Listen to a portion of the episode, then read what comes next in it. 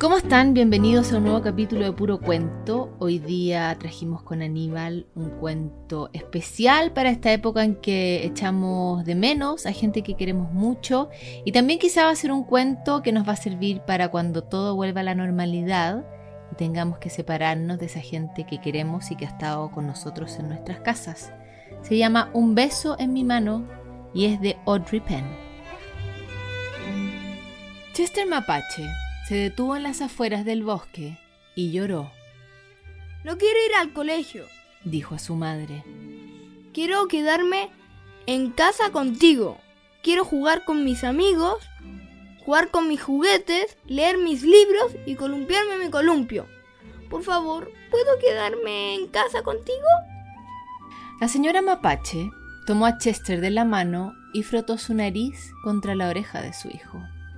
A veces todos tenemos que hacer cosas que no queremos hacer, le dijo con suavidad.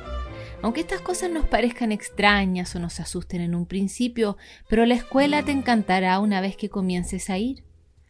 Harás nuevos amigos y jugarás con nuevos juguetes, leerás nuevos libros y te columpiarás en nuevos columpios. Además, agregó, conozco un maravilloso secreto que hará que tus noches en la escuela sean tan cálidas y tan acogedoras como tus días en la casa.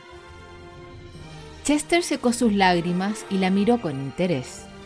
¿Un secreto? ¿Qué clase de secreto? Un secreto muy antiguo, dijo la señora Mapache. Lo aprendí de mi madre y ella lo aprendió de la suya. Se llama Un beso en mi mano. ¿Un beso en mi mano? preguntó Chester. ¿Qué es eso? Te voy a mostrar. La señora Mapache tomó la mano izquierda de Chester y le abrió, separando sus pequeños dedos como si fuera un abanico.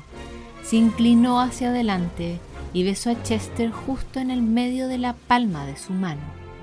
Chester sintió que el beso de su madre se precipitaba de su mano y corría por su brazo hasta llegar a su corazón. Incluso su suave máscara negra se estremeció con esa especial sensación de calidez. La señora Mapache sonrió.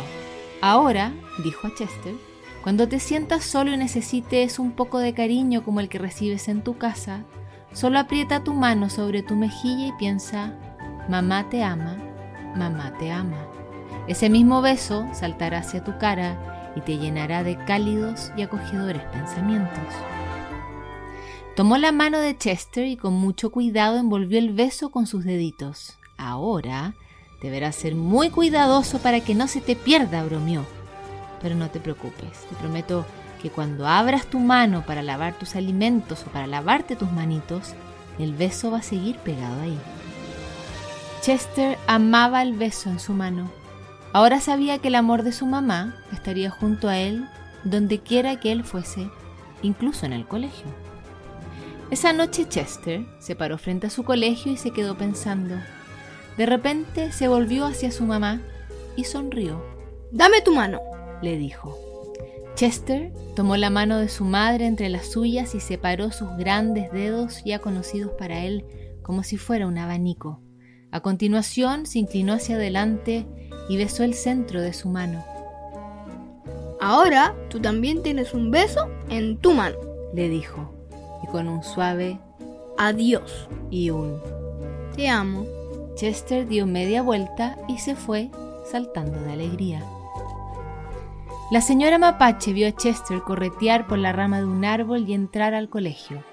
Mientras el búho ululaba indicando el comienzo del nuevo año escolar, la mamá de Chester presionó su mano izquierda contra su mejilla y sonrió.